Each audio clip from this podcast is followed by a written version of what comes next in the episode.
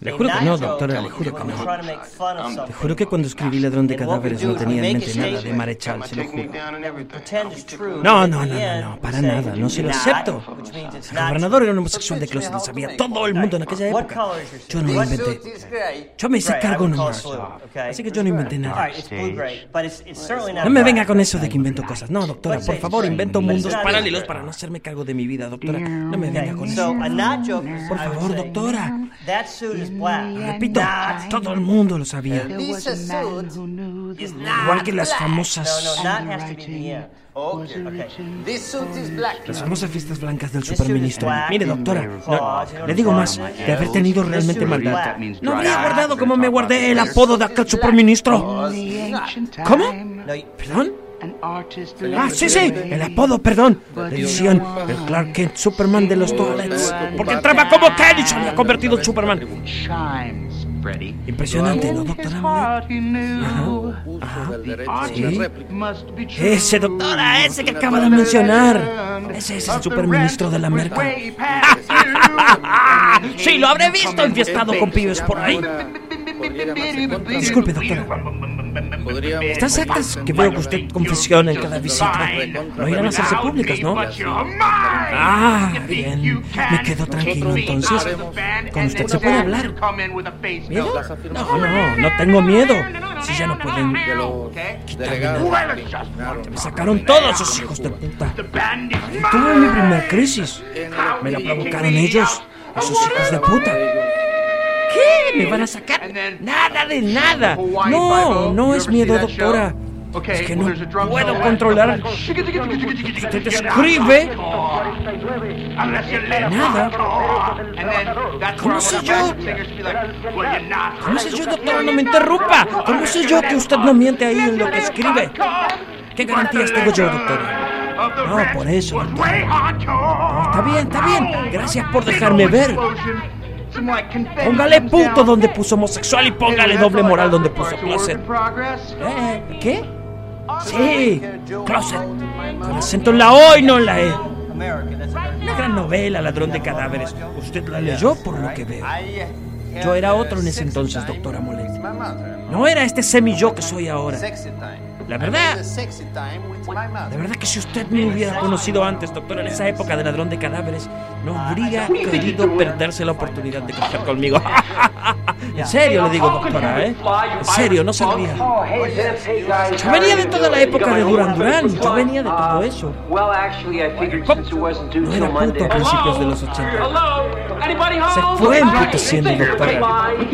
En los 90, a mediados de los 90, con todas esas bandas de productor como los New Kids on the Block, Chegados, Soul to Soul y Boys to Men. Ahí se emputeció, doctora, pero Duran Duran no era puto. No, no, no, no se lo permito, doctora.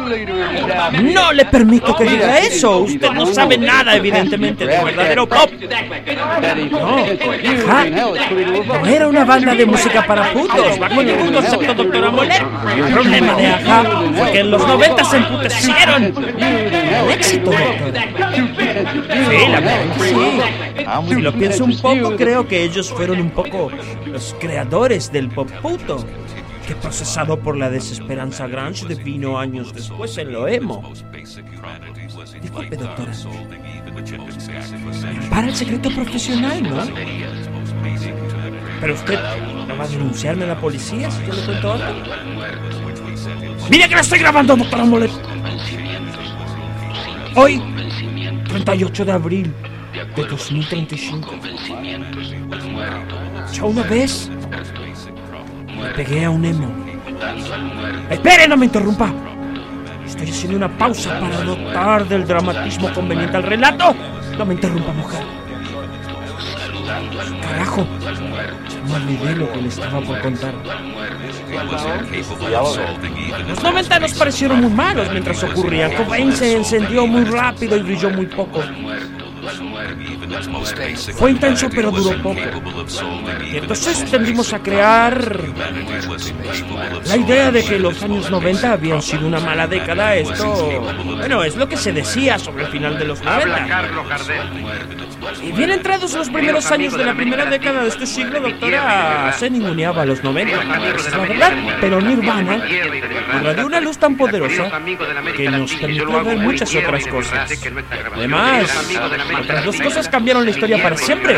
El comercial, el mainstream, dio a ser dos de sus fenómenos más importantes.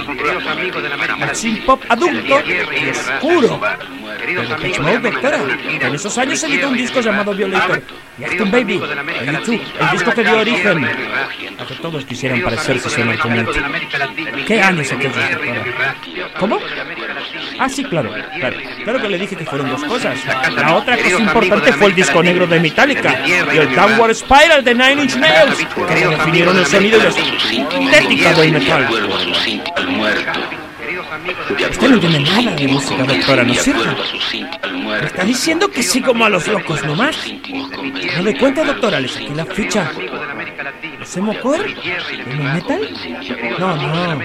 No, doctora, eso vino bastante después. Creo que salió del crossover del new metal con el synth pop.